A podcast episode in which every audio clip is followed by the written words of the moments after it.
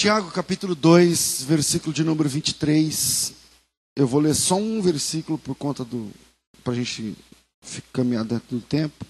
O texto diz assim: Tiago, capítulo 2, versículo 23.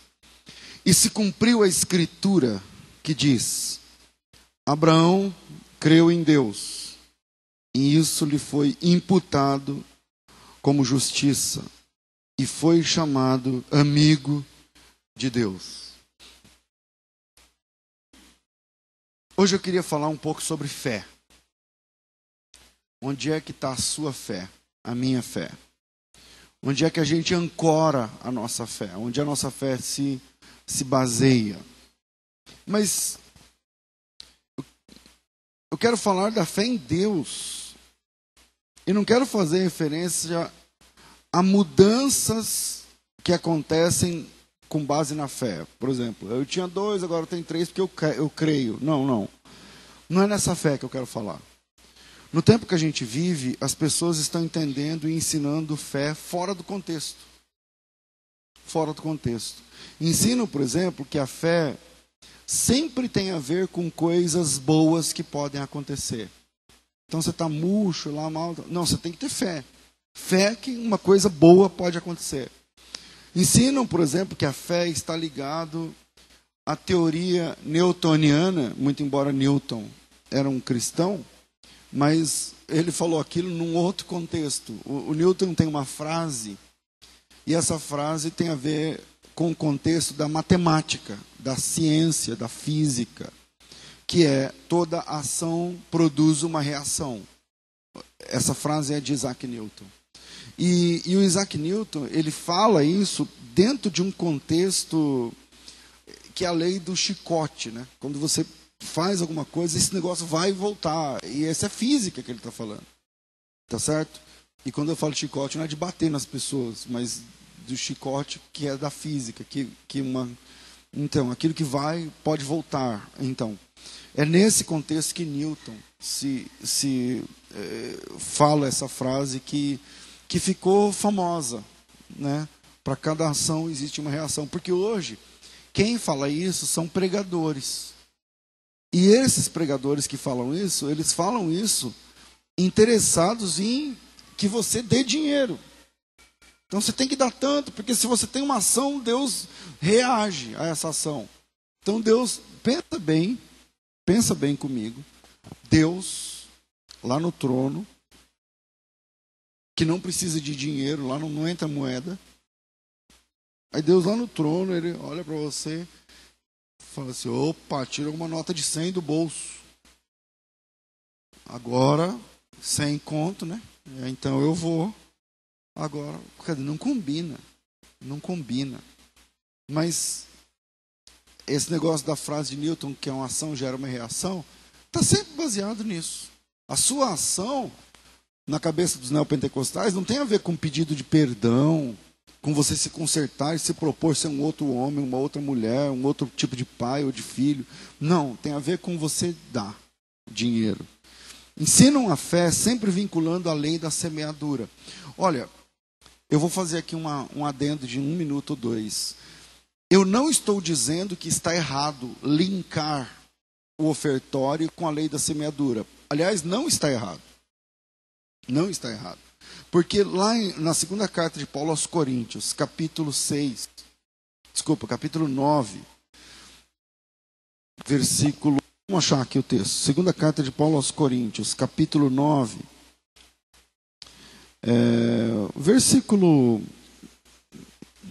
Eu estou em primeiro aos Coríntios, vamos lá. Segunda carta de Paulo aos Coríntios, capítulo 9, versículo. Deixa eu achar aqui, por exemplo, versículo 6. Tá bom. Diz assim o texto. E digo isso: o que semeia pouco, ele está falando Ele está falando de oferta. O que semeia pouco, dizer, o que dá pouca oferta, pouco também ceifará. Ele está falando da lei do semeador, que se você der, Deus vai te abençoar. Tá certo? E o que semeia com fartura, com fartura também ceifará. Cada um contribua segundo propôs no coração não com tristeza ou por necessidade, porque Deus ama quem dá com alegria. E Deus é poderoso para fazer abundar em vós toda graça, a fim de que, tendo em tudo toda a suficiência, abundeis em toda a obra, conforme está escrito: espalhou, deu aos pobres, e a sua justiça permanece para sempre. Ora, aquele que dá semente ao que semeia e pão para o que come, também multiplicará a vossa sementeira e aumentará os frutos da vossa justiça. Então, veja, é, é essa ideia da lei da semeadura, eu, eu digo para vocês, é bíblico. É bíblico. Mas o problema é a ganância das pessoas. Porque aqui o Paulo está falando num contexto de amor, num contexto de, de hombridade, num contexto de reino, num contexto. Mas o problema é que as pessoas elas se tornam gananciosas e fazem uma conta.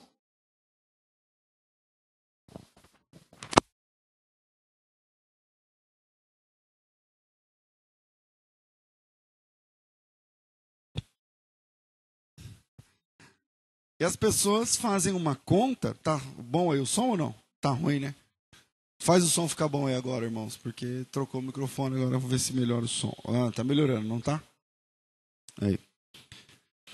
Então, é, as pessoas ensinam a fé sempre vinculada à lei da semeadura. Eu não estou dizendo que está errado, porque não está errado. Não é a nossa prática aqui na Genuína, mas não está errado. Por exemplo, vamos falar um pouquinho a respeito disso. Sim, o ofertório está linkado à semeadura na Bíblia. É verdade. Sim, quem investe financeiramente no reino, colhe conforme a medida que ofertou. É verdade. Sim, Deus abençoa financeiramente aquele que contribui com alegria. E sim, a contribuição é uma semeadura na Bíblia. Na Bíblia. O problema é quando as pessoas fazem o que estão fazendo. Transformam o relacionamento num meio. Ou seja, porque esse lance de semeadura funciona, quer ver? Eu já tive experiência. Quem já teve, levanta a mão. Pronto. Então funciona. A gente sabe pela Bíblia, primeiramente, e depois pela nossa experiência pessoal. Funciona. Mas por que funciona? As pessoas usam isso para aumentar o seu faturamento, aumentar seu salário, aumentar, aumentar, aumentar. E nesse caso, não dá mais para saber quem é mais ganancioso. Aquele pregador que orquestra campanhas cada vez mais estranhas, manipulando textos bíblicos. Semana passada, ontem, ontem ligaram no rádio e falou que na igreja estava tendo a campanha das sete. Deixa eu lembrar. Unções do, da, do manto de Jesus. Então eu não sei quem é mais ganancioso, o pregador, o pastor, o pregador, sei lá, que, que orquestra essas campanhas esquisitas em nome de Deus, ou o ofertante, que ouve essas peripécias e ainda assim investe 10 esperando receber 100. Qual dos dois é mais ganancioso? Não dá para saber. Não dá para saber. Então hoje eu convido a pensar sobre fé de verdade, a fé bíblica. Como é que anda a minha fé agora? Como é que anda a sua fé agora? Por isso eu deixo três pontos para você pensar. Primeiro, cuidado com os desdobramentos de uma fé apenas confessional. Vou explicar hoje o que é fé confessional. Então, primeiro, cuidado com os desdobramentos de uma fé apenas confessional. O que é fé confessional? Bom, a fé confessional é, é, é, é aquela fé que você professa, é o conjunto de coisas em quem você acredita. Por exemplo, você crê que Deus é trino, sim ou não? Sim. Então isso é a sua fé confessional, é a fé que você professa, é a fé que você confessa. A palavra fé, o termo fé, sem flexão, no infinitivo, ela aparece algumas dezenas de vezes no, Antigo, no Novo Testamento. No Novo Testamento aparece uma vez só. Não sei se você sabia, mas a, a palavra fé só aparece uma vez no Antigo Testamento, que é em Abacuque, capítulo 2, falando que o justo viverá da fé. Eu acho que é o versículo 4, você pode conferir aí. Ou é o 4 ou é o 6, Abacu capítulo 2. A palavra fé aparece apenas essa vez no Antigo Testamento. O justo viverá pela fé. Mas no Novo Testamento aparecem algumas centenas de ocorrências. Por exemplo, eu demorei um pouquinho que eu estava contando.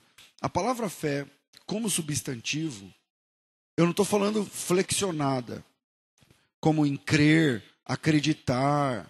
É, não é assim que eu estou falando. Eu estou dizendo a palavra fé, o termo fé, que do grego é pistes. Ela aparece, por exemplo, em Mateus 13 vezes, em Marcos 5 vezes, em Lucas 10 vezes. A maioria delas, 99% faladas por Jesus. Tá certo? Em João, não aparece nenhuma vez. Mas em Atos aparece 15 vezes. Em Romanos, nós temos um recorde: 36 ocorrências da palavra fé. Em segundo lugar, vem Hebreus, com 30 ocorrências. Então, tirando o Evangelho de João, a primeira carta de João aparece uma vez só, mas tirando a segunda carta de João, a terceira de João e o Evangelho de João, parece que o João não gosta muito de falar de fé. Estão tirando o Evangelho de João, a segunda e a terceira carta de João. Todos os livros da Bíblia do Novo Testamento aparecem a palavra fé. Alguns poucas vezes, como no livro de Judas aparece uma única vez, ou na primeira de João aparece uma única vez. É, outros aparecendo poucas vezes, como em Filemão, aparecendo apenas duas ocorrências, ou em Apocalipse quatro ocorrências. Mas eu estou retratando aqui as ocorrências da palavra fé como substantivo e não como verbo, como aparece a palavra creu. Ele creu em Deus. Não, não, não é.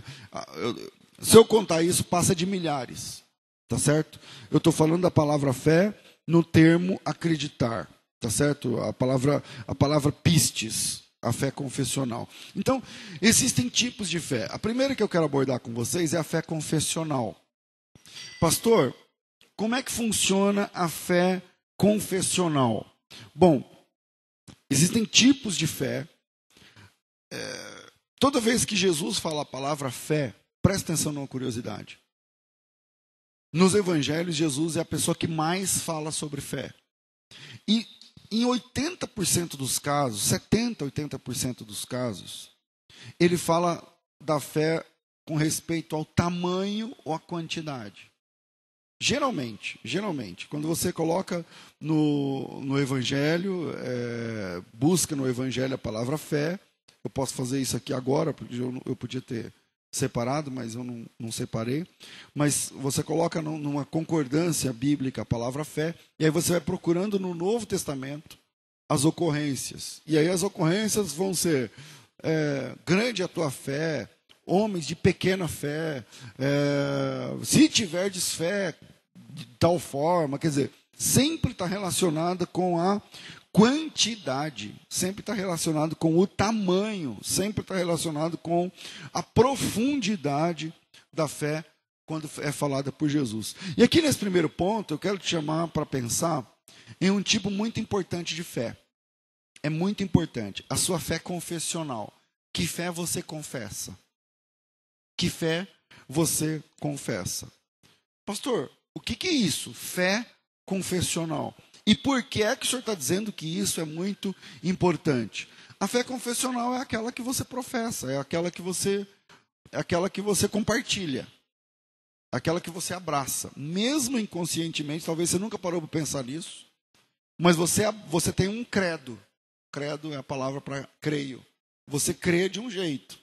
Então, para que você tenha uma fé verdadeira, você precisa aprender mais sobre a sua fé. Será que a sua fé é a fé bíblica? Será que a forma que você crê em Deus é, é, a forma bíblica? Então a fé confessional é como você crê, como você entende Deus, como você interpreta Deus. E em última análise, é como você se entende cristão. Você é trinitário ou não é trinitário? Eu falei agora sobre você crê que Deus é uma trindade? Eu creio.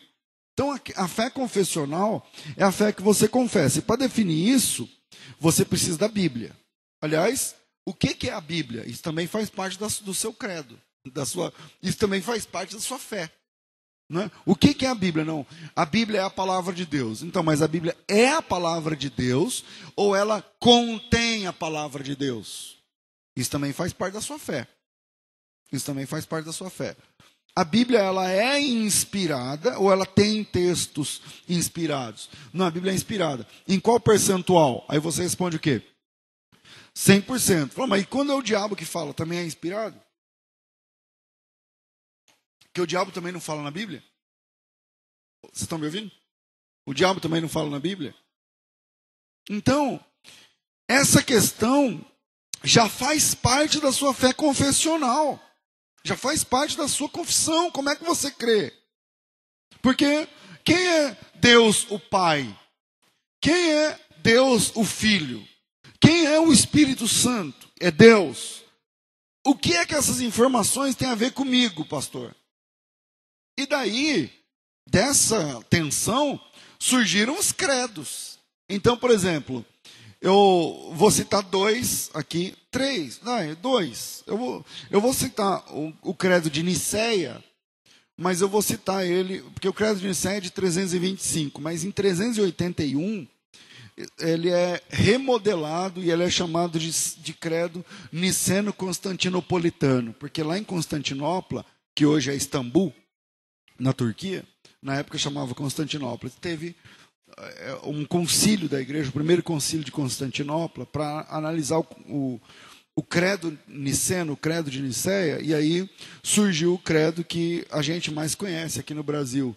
Creio em Deus, Pai Todo-Poderoso, é, Criador do céu e da terra, em Jesus Cristo, seu único Filho, nosso Senhor, que nasceu da Virgem Maria, que padeceu sob Pôncio Pilatos, que foi crucificado, morto, sepultado, que desceu à mansão dos mortos, ressuscitou ao terceiro dia, que está sentado à direita de Deus Pai Todo-Poderoso, de onde há de vir para julgar os vivos e os mortos. Bom, aquela toda aquela, aquela, creio no Espírito Santo, na igreja, eu creio nos, na comunhão dos santos, na remissão dos pecados, no perdão. Esse credo delineou a forma que o cristão crê, que o cristão acredita. Né? O, o credo in Deum Pater Unipotentum, que é o, o termo grego, o termo latim dessa, desse credo, delineou a nossa fé. Então você, você é crente há duas semanas, tipo bem-vindo à fé, mas esse credo vai pegar em você de alguma forma. Você crê que Deus é todo-poderoso, você crê que Jesus Cristo nasceu de uma virgem, você crê que ele, que ele padeceu pelos nossos pecados, você acredita que. É o crer.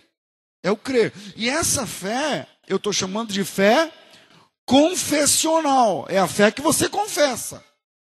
Essa fé é muito importante. Depois eu disse que eu ia falar de outro, outro dois credos apenas. Um outro credo é o credo de Atanásio. Atanásio, numa ainda no terceiro século, quarto século, ano 300 e alguma coisa, 80 alguma coisa, é, numa tensão entre, é, sobretudo, a natureza de Cristo, trindade ou não trindade, não sei o quê. Então, Atanásio é o cara que cunhou o termo trindade. Antes de Atanásio não, não, não se falava trindade. A gente, os cristãos acreditavam que Deus é, é todo-poderoso, mas que Jesus também é todo-poderoso, mas no entanto só tem um Deus. Mas falou assim: peraí. O Pai é todo-poderoso e o Filho também é todo-poderoso. E o Espírito Santo também é todo-poderoso. Mas eles são divinos? São. Mas quantos deuses existem? Aí o cristão vai falar assim: um. Não, mas o Pai é Deus? É. E o Filho? É. E o Espírito Santo? É. E quantos deuses tem? Um. Então, o Atanásio, a Igreja Católica fala Santo Atanásio, que se você. O problema é quando você usa a, a abreviação, porque é S. Atanásio fica Satanásio, né? E aí. o pessoal fala assim: ah, esse negócio de trindade é coisa do Satanásio. E aí, o, o Atanásio ele vai dizer o seguinte: eu, eu pessoalmente, muito pessoalmente, muito, muito, muito pessoalmente, porque, por exemplo, eu dirijo uma instituição de ensino que tem milhares e milhares de alunos, ou talvez aqui alguns de vocês sejam. E lá está escrito lá Trindade, como é que eu não sei o que lá, que o Atanásio. Agora eu, César, eu pessoalmente, sem FTB, sem cargo, sem nada, não gosto muito do termo Trindade. Eu acho que o termo triunidade soaria um pouco mais fácil por conta de algumas divindades que são trinas na, no paganismo. Mas é uma conversa à parte. Aí o Atanásio, ele, ele, ele propõe um credo de 44 pontos, um credo extremamente técnico, um extremamente é, teológico. Uma pausa antes de eu começar continuar falando de credo. Eu vim aqui hoje pregar essa mensagem não para dar uma aula de história da igreja, nem de credo, nem de. Não, eu estou trazendo isso aqui porque Deus tem uma palavra para mim e para você hoje aqui. Então se liga na palavra, aprenda aí, vamos crescer junto em nome de Jesus. Eu estou falando isso porque estou vendo gente, Ih, hoje é aula. Não, não é aula não. É pregação do evangelho. A gente está começando a arranhar ainda a, a base do que Deus quer tratar com a gente hoje aqui. Amém? Então, Atanásio, ele propõe um credo extremamente teológico, um credo de mais de 40 pontos, 44 pontos para ser exato. Lembrava de cor, hoje não lembro mais tanto, vou ter que ler alguma coisa. Diz o seguinte: o credo de, de Atanásio. Quem quiser se salvar, antes de tudo, deve professar a fé católica. Segundo, porque aquele que não a professar integral e inviolavelmente perecerá sem dúvida por toda a eternidade. A fé católica consiste em adorar um só Deus em três pessoas e um só Deus, sem confundir as pessoas, sem separar as substâncias. Ou a substância, é o quarto ponto. Sem confundir as pessoas, nem separar a substância. Porque uma só é a pessoa do Pai, outra a do Filho, outra do Espírito.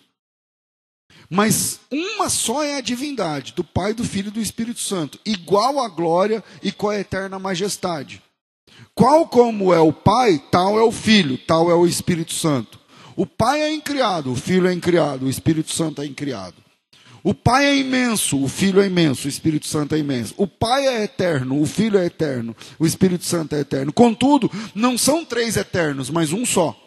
Assim como não são três incriados, nem três imensos, nem, é, nem três imensos, mas um só incriado e um só imenso. Da mesma maneira, o Pai é onipotente, o Filho é onipotente, o Espírito Santo é onipotente. Contudo, não são três onipotentes, mas um só. Assim, o Pai é Deus, o Filho é Deus, o Espírito Santo é Deus. Contudo, não são três deuses, mas um Deus só. Do mesmo modo, o Pai é Senhor, o Filho é Senhor, o Espírito Santo é Senhor. Contudo, não são três senhores, mas um só Senhor. Porque assim como a verdade cristã nos manda confessar que cada uma das pessoas é Deus e Senhor, do mesmo modo a religião católica nos proíbe de dizer que são três deuses ou três senhores. O Pai não foi feito, nem gerado, nem criado por ninguém. O Filho procede do Pai, mas não foi feito, nem criado, nem gerado, apenas procede. O Espírito Espírito Santo não foi feito, nem criado, nem gerado, mas procede do Pai e do Filho. Não há, pois, senão um só Pai, e não três, ou melhor, não há, pois, senão um só Pai e não três pais, um só filho e não três filhos, um só Espírito Santo e não três Espíritos Santos. E nessa trindade não há nem mais antigo, nem menos antigo, nem maior, nem menor, mas as três pessoas são co-eternas iguais entre si. De sorte que, como se disse acima, em tudo se deve adorar uma unidade na trindade e a trindade na unidade. Quem, pois, quiser salvar-se deve pensar assim a respeito da trindade Mas se alcançar a salvação é necessário, mas para se alcançar a salvação é necessário ainda crer firmemente na encarnação de nosso Senhor Jesus Cristo. A pureza da nossa fé, e aí vai, quem quiser depois coloca credo de Atanásio, vale a pena você estudar a história dos, dos credos da igreja. Eu tô, você percebeu que é um problema? Definir exatamente o, o que eu creio. Como eu creio porque eu creio. Então a fé confessional frequentemente levanta muros doutrinários. A fé confessional levanta muros, porque eu creio assim. Não, pastor, mas eu não creio que seja assim. Então criou-se um muro entre nós. Um crê que Deus é trino, outro não. Um crê que o inferno é um lugar, outro não, não é um lugar, é um estado. Um crê que ele, ele, o crente deve ser tricotomista, não tem nada a ver com tricô e crochê. Tricotomista é aquele cara que acredita que o homem é trino. Ele é corpo, alma e espírito. Ele é tricotômico. Outros dizem, não, eu sou dicotômico. Eu acredito que o homem é corpo e espírito e alma é a mesma coisa. Não, não são três essências, não são três substâncias, não são três coisas, três partes, são só duas. Então, por exemplo, o pentecostal geralmente é tricotomista. Mas o, o, o presbiteriano ele é dicotomista.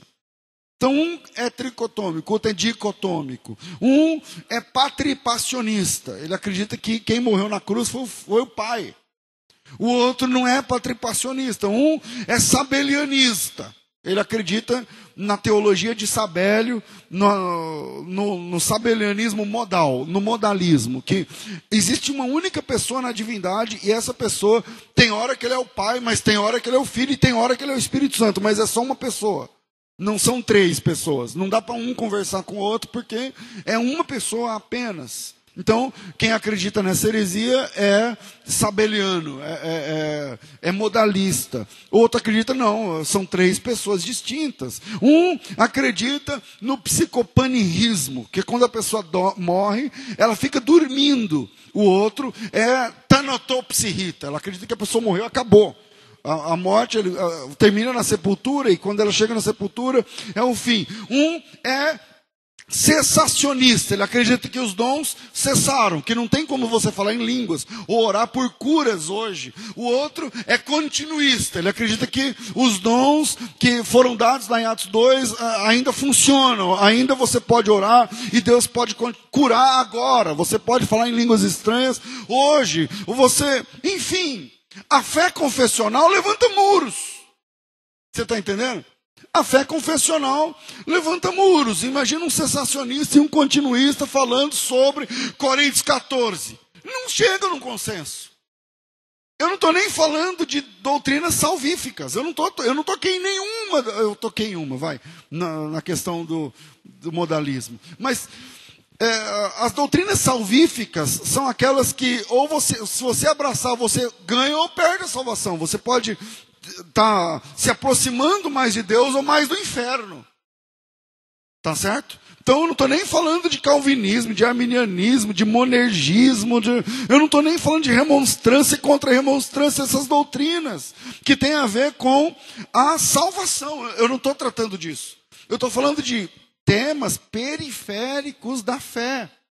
E que onde vocês, qualquer um desses temas que você abraçar para estudar, pastor, eu não entendi muita coisa que o senhor falou aí, porque é muito técnico.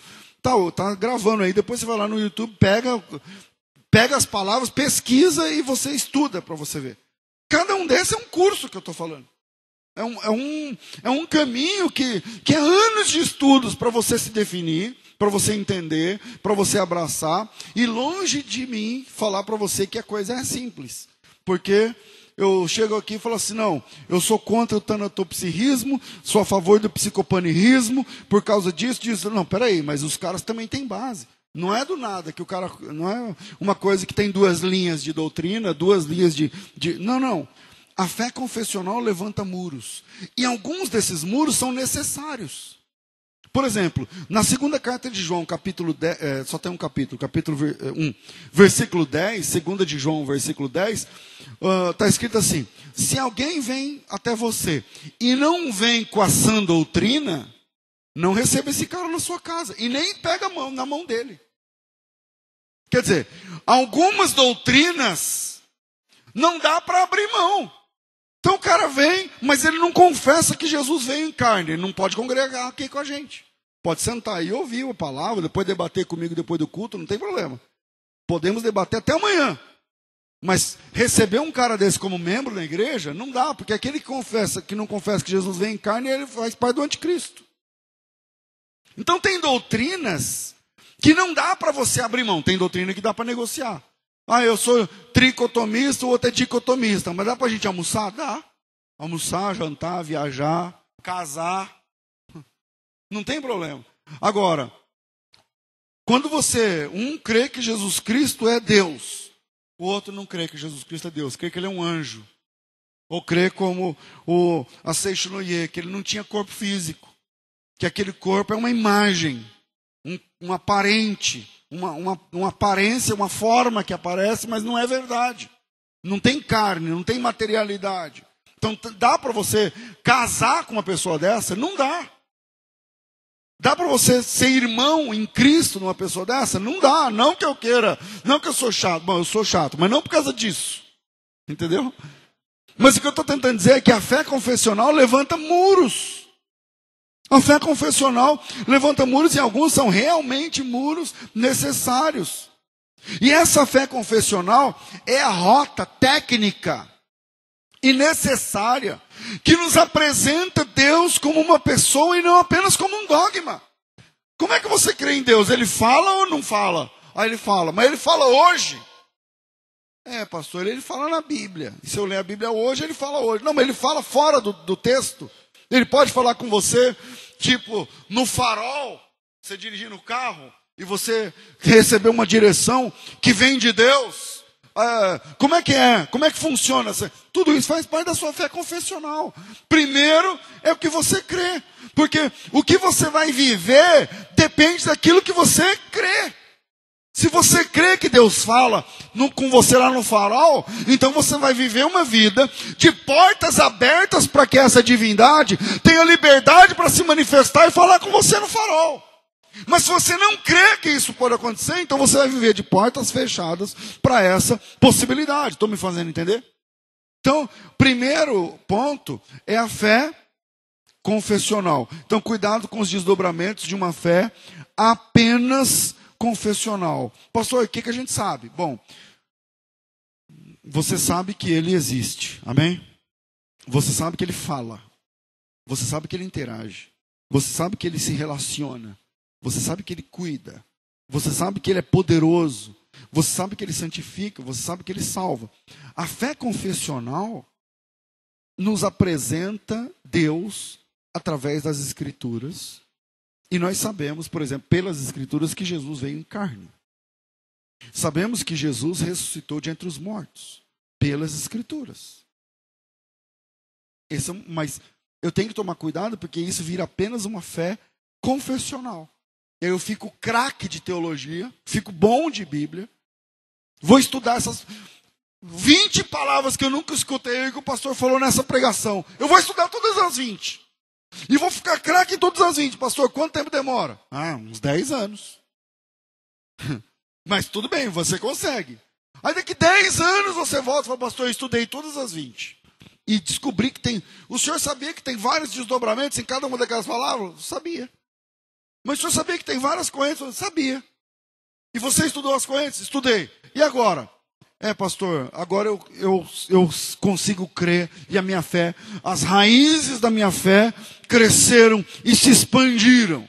Aí eu digo para você, que bom, aleluia. Mas como é que está o teu relacionamento pessoal com esse Deus confessional? Isso nos leva para o segundo ponto.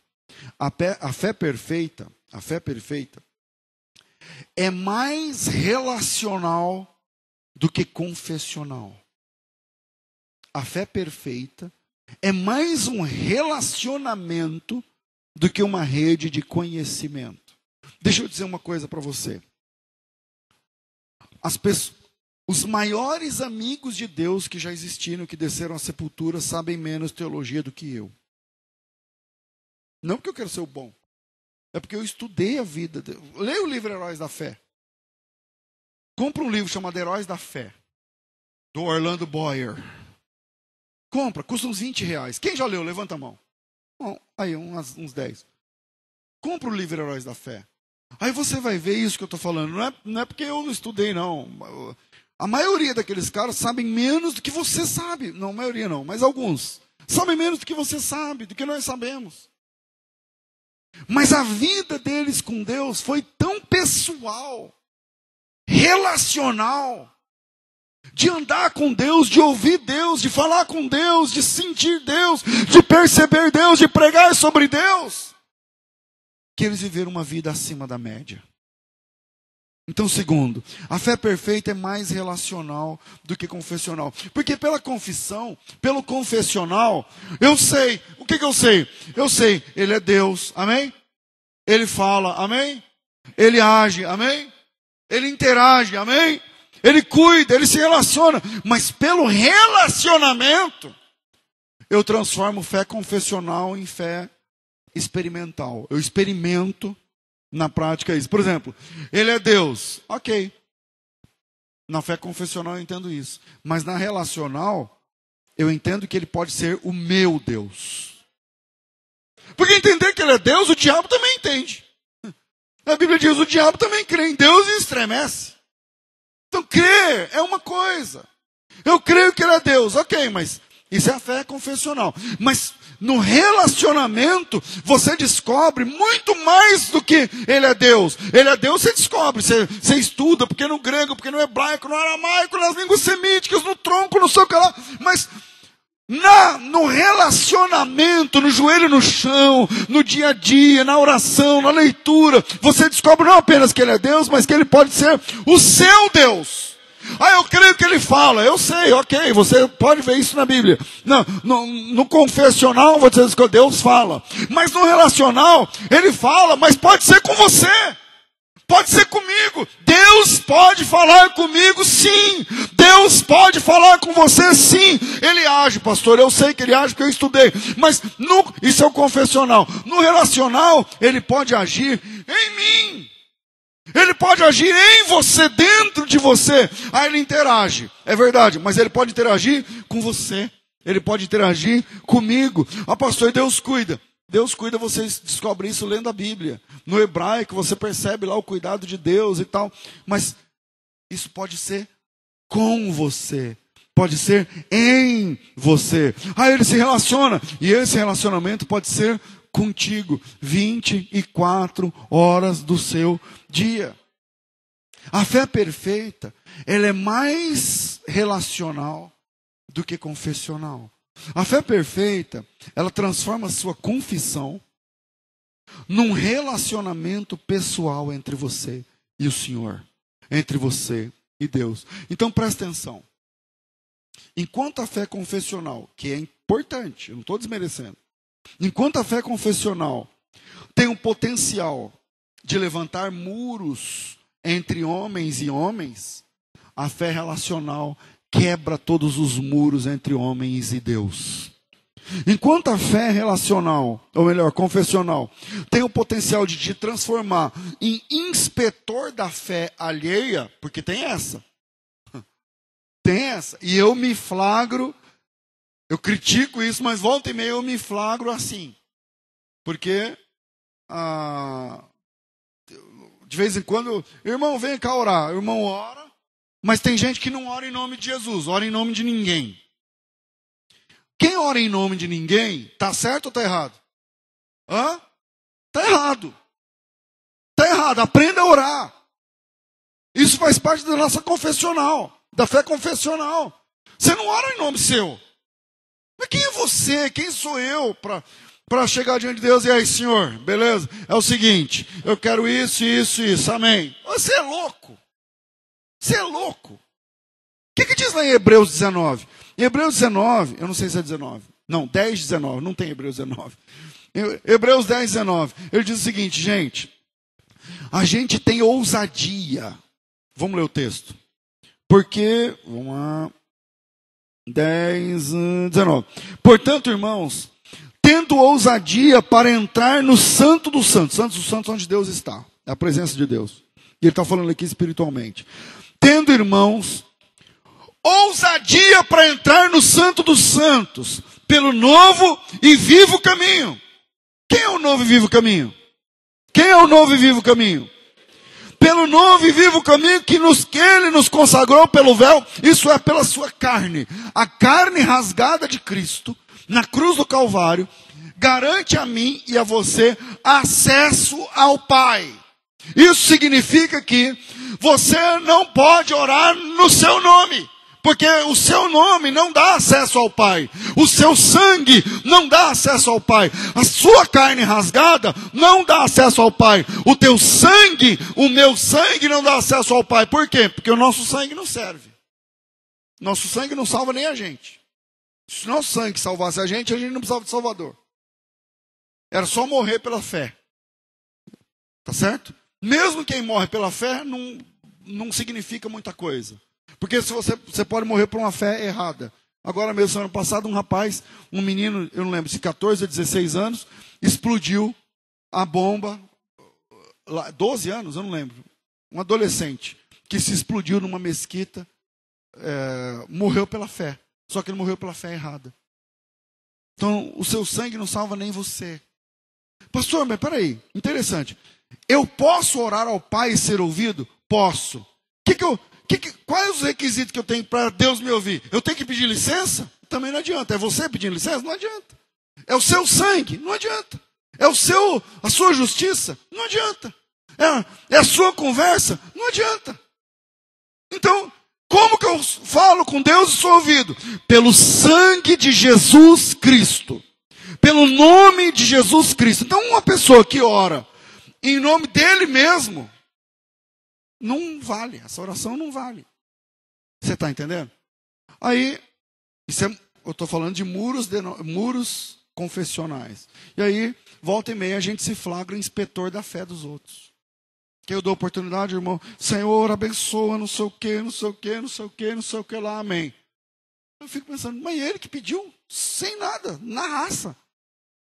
Tipo, sem Jesus, sem, sem o mediador, pode um negócio desse? Aí eu esqueço que Deus é aquele que vê o coração. E para Deus, mais importante do que a apresentação é a essência. Com isso, eu não estou jogando você numa zona de conforto, ou irmão ou irmã que ora errado. Tipo assim, essa pregação que já serviu para você aprender. Nunca mais você ora sem o nome de Jesus, porque não funciona.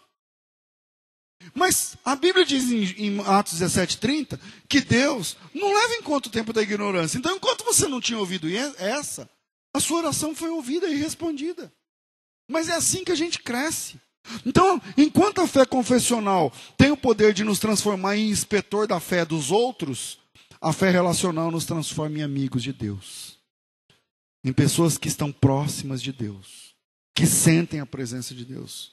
E é isso que o texto que nós lemos está dizendo. Abraão creu, isso lhe foi imputado como justiça, e ele se tornou um amigo de Deus. Versículo 23. Isso foi imputado com justiça e foi chamado amigo de Deus. Irmãos, a fé perfeita é mais do que um dogma, é mais do que uma doutrina correta. Tem um monte de gente que vai para o inferno com uma teologia perfeita.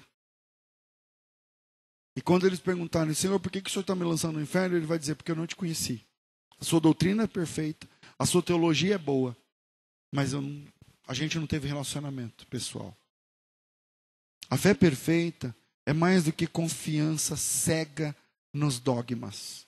É mais do que o, a forma certa de falar, de se vestir, a hora certa, o jeito certo de se ajoelhar. A fé perfeita é aquela em que você se sente amigo de Deus. Que você sente que Deus tem liberdade para te mandar para onde Ele quiser agora. Que Deus manda na tua vida. Que Ele fala vai e você vai. Que Ele fala fica e você fica. A fé perfeita, Abraão foi chamado amigo de Deus. Abraão era amigo de Deus. Ou seja, o Abraão tinha latitude, inclusive para negociar com Deus. Lembra lá do caso de Sodoma e Gomorra? Deus falou: Não, porque eu vou destruir o Abraão. Falou: Senhor, vamos fazer o seguinte: se tiver 50, olha a intimidade do cara. Imagina Deus falando assim para você: Vai acabar. E você diz: Senhor, pensa melhor. E se. Pensa nisso que eu vou te falar. Ó. Abraão está fazendo isso lá em Gênesis. Eu não sei o texto, está 18 por ali. Ele tinha latitude até para negociar com Deus uma destruição que estava pronta para acontecer. Senhor, e se tiver 50? E se tiver 40? E se tiver 30? Então, o Abraão tinha confiança para chorar. Pensa nisso. A fé do relacionamento. Eu posso chorar. Eu sei que Deus se compadecerá de mim. Eu posso abrir a boca em lágrimas. Ele tinha segurança para descansar, mesmo sem enxergar a saída. Pastor, como o senhor sabe que Abraão fez isso? Ora, a Bíblia diz que ele obedeceu e saiu sem saber para onde ia. Não tem saída. Né? Ele não está vendo. Eu estou andando pela fé, porque pela bolsa de valores, pela previsão do tempo, pelo sei lá o que, não era para eu estar tá fazendo isso. O Abraão saiu sem saber para onde ia. É isso. É se alegrar em Deus mesmo sem motivos aparentes. Mesmo sem motivos aparentes. Terceiro, e a gente encerra. Para ter a fé pura, você não precisa de esperança. Presta atenção. Terceiro ponto. A fé pura não precisa de esperança. A nossa geração está sendo doutrinada, contaminada e doutrinada a perder a fé em Deus e passar a ter fé em homens. Essa é a nossa geração. As pessoas não têm fé em Deus, elas têm fé em pessoas. Têm fé no que os homens falam. Então você vê, rádio evangélico ou TV, querido, você não tem fé. É pela minha fé. É pela minha fé. Eu vou pegar teu nome e vou subir um monte. Meia-noite. Sexta-feira 13. Eu vou subir um monte. E eu vou ajoelhar. E vou. Você está doutrinado a perder a fé em Deus e começar a ter fé em homens. Não, esse tem fé. Sabe o que está na moda agora? É a cobertura. Ele é minha cobertura. Mano, um tempo atrás, uma convenção de 40 e poucas igrejas, 40 e poucas igrejas. O presidente me ligou e falou, pastor, nós conversamos aqui, nós votamos, eu nem estava sabendo. Falou assim, a gente queria convidar o senhor para um almoço, a gente vai pagar um almoço, onde o senhor escolher na sua agenda, não sei o que lá, porque a gente quer que o senhor seja nossa cobertura. Falei, mas vocês são que igreja? Igreja tal. Nunca vi falar. Aonde fica? Em tal lugar. O senhor aceita? Eu falei, como é que funciona isso aí, irmão? Não, aí o senhor, quando a gente precisar, não sei o que, tal, tal. Eu falei, cara, eu gosto de arroz e de feijão. Eu sou um comedor de arroz e feijão.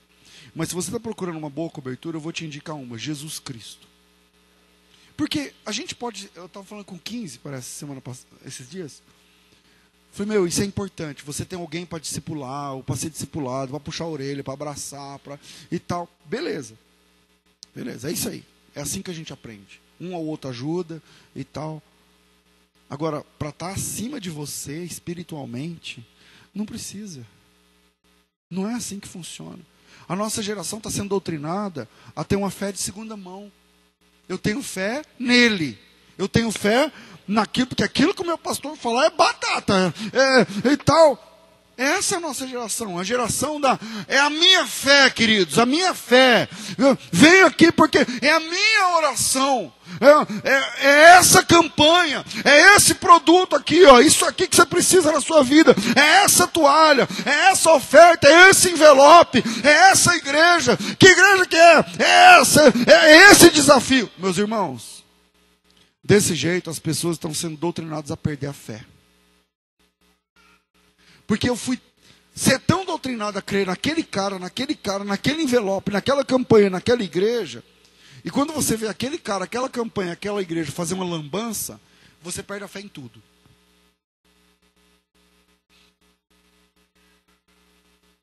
Por isso que quem tem fé em Deus pode ver homens fazendo lambança o dia inteiro, o tempo inteiro. A minha fé está guardada com Cristo em Deus.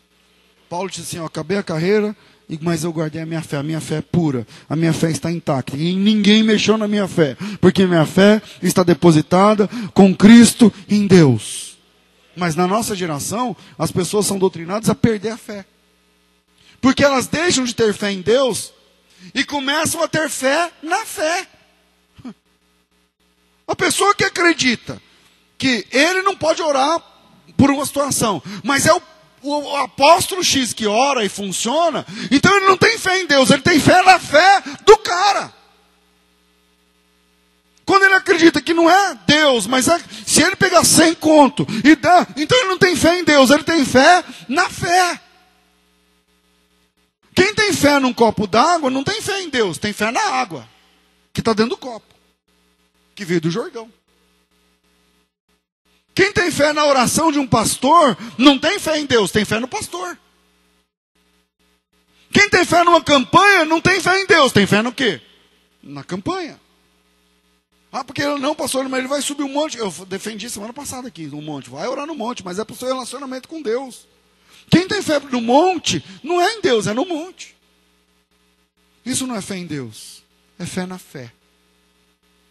Sua fé está se sustentando aonde? Se é na fé de outra pessoa, pode cair assim como outra pessoa pode cair. Se você está depositando sua fé numa porta, Deixa eu falar com você que está precisando que uma porta se abra em alguma área da vida financeira, emocional, conjugal, sabe, sentimental, não sei o que lá, qualquer coisa. Não pode. Aí você, hoje é domingo, amanhã é segunda-feira, o banco abre, né? o cobrador liga. Aí você fala, pastor, eu estou depositando minha esperança nessa porta, porque tem uma porta, que tem uma pessoa que vai ligar, que conhece um cara de Brasília que conhece um não sei quem e tal. Aí, então, se você está depositando sua fé numa porta que pode se abrir amanhã, ou dia 25 do mês que vem, ou, e tal, desculpa te decepcionar, filho. Desculpa te decepcionar. Mas indo direto ao ponto, porque a gente está sem tempo. Você não está depositando sua fé em Deus, está depositando sua fé numa porta. Não, pastor, mas ele conhece fulano que conhece Beltrano e me chamou para uma reunião quarta-feira. E aí eu vou ter que ir lá em Rio Preto, porque eu não sei o que lá. Ok, vai em Rio Preto. Não tem problema. Só se lembre de uma coisa. Aonde é que a sua fé, onde é que sua fé está alicerçada? Em Deus ou na porta? Porque esse é o problema, cara. Essa é a situação. Não vou dar o currículo para fulano porque ele conhece Beltrano, porque porque se você tem fé quando vê uma porta, então você tem fé em porta e não em Deus. E Deus não precisa de porta para te abençoar. Deus não precisa de ninguém que conhece alguém, que conhece alguém, que é sobrinho de alguém, que é vizinho do cara que mora em Brasília. Não! Ele é Deus! Você entende isso? Se você tem fé, quando aparecer uma oportunidade, então você tem fé na oportunidade, não em Deus. Porque Deus não precisa de oportunidade. Deus não precisa de um espacinho. Deus não precisa, não, porque tem um doutor, porque tem não sei o que lá e tal. Tá aí o Leandro e a Inês, fica em pé, Inês. Olha a barriga da Inês. Eu já atendi esse casal chorando no meu gabinete, não foi, irmão? Não, passou porque nós vamos gastar. Quanto? Não sei quanto você gastou. Quanto? 20 pau. 20 ou 2? Você fez assim? 20. 20. Não, porque esse cara, e porque eu não sei, um dia eu estava lá, não sei onde eu estava trabalhando e tal. Ele me mandou um, passou hora aí, porque só tem cinco. É, como fala? Embrião. Só tem cinco e, e tal, não sei o que lá, vamos, tá, vamos orar. Deus deu a ciência, está aí, tal, tal. Você dependeu de quantos médicos para sua mulher ficar grávida? Fala alto. Deus não precisa de porta. Deus não precisa de especialista de Rio Preto. Deus não precisa de um amigo que conhece um amigo que conhece um cara. Não. A sua fé não pode estar nas portas. Você usa as portas para passar. Mas se você deposita a fé na porta, a sua fé sempre vai ser numa porta. E eu não posso ser crente e basear minha fé numa porta, numa possibilidade, num cara, num ímpio que está lá não sei na onde, que ontem passou o dia bebendo, e eu estou achando não, porque amanhã ele vai sentar comigo e tal. Se você está cheio de esperança, porque tem uma reunião amanhã, então sua esperança está tá na reunião de amanhã e não em Deus. A sua fé está na reunião e não em Deus. Lembra que eu falei, irmãos, eu não tenho que dar aula de história da igreja, de credo. Eu quero falar da fé bíblica. Se você está esperando o dia X para encontrar com o especialista Y, então sua fé está no diploma de um homem. Está na palavra de um homem. Isso não é a fé que torna você um amigo de Deus. A fé pura. Eu tenho que encerrar. A fé pura existe quando não se tem mais nada onde se segurar. Eu vou repetir. A fé pura existe quando não se tem mais nada onde se segurar. Você não tem mais nada para segurar. Você não tem mais um amigo que conhece um cara. Você não tem mais uma porta. Essa é a essência de Hebreus 11. Essa é a fé é a certeza das coisas que se esperam e a convicção de fatos que não estamos vendo. Você não está vendo, você não está enxergando, ninguém está falando nada e você diz: Eu creio, eu creio contra a esperança, eu acredito contra as, as provas, eu acredito contra as evidências, eu acredito mesmo que eu não esteja vendo nada, porque Hebreus 11 diz que a fé é a certeza das coisas que se esperam e a prova, a convicção daquilo que não se vê. Efésios, capítulo 3 diz assim, versículo 20: Ora, aquele que é poderoso para fazer infinitamente mais do que tudo quanto pedimos e pensamos, conforme o poder que em nós opera. Deus é poderoso para fazer infinitamente mais. Detalhe: quando Paulo disse isso, ele estava preso. Dorme com esse barulho. Isso é o versículo 20. Termina com 21 esse capítulo. O próximo versículo, dois versículos, Paulo diz assim: Eu, que sou prisioneiro, que sou. Vê aí depois, Efésios, para você ver. Então, a fé confessional te transforma num bom entendedor de doutrina. Mas a fé relacional faz de você um amigo de Deus. Um amigo de Deus. Então vamos crer na prática mais do que na teoria. Eu não sei quantos irmãos precisavam ouvir essa lição hoje aqui. Não tenho essa noção. Aliás, nem quero ter. Mas vamos crer na prática e não apenas na teoria. Não só conversa, não só palavras. Vamos entregar os nossos caminhos ao Senhor de verdade. Você já experimentou crer? Não, pastor, mas o senhor não concorda que enquanto tem uma possibilidade a gente tem que tentar? Cara, concordo. Mas a minha fé é mais do que na porta, é mais do que na possibilidade. A minha fé é em Deus que abre porta até onde não tem. Vamos nos envolver com Deus através de um relacionamento íntimo, sincero e genuíno, verdadeiro. Vamos nos entregar a Ele sem reservas, com portas ou sem portas, com especialistas ou sem especialistas, com, com possibilidades ou sem possibilidades. Essa fé é a fé bíblica. Esse, esse relacionamento é o relacionamento que Deus espera de um crente. Chega de porta. Porque portas abrem e fecham. Mas nosso relacionamento tem que estar firme em Deus. Pode ser que a situação sua que está achando que está ruim piore amanhã. Pode ser que fica dez vezes pior. Lembra do Jó? Não importa. O que importa não é se você tem um carro vai perder ele amanhã. Se você tem, o que importa é que você é um amigo de Deus. É o relacionamento com Deus.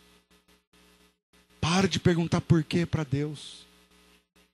Para, para, para, chega, cresce.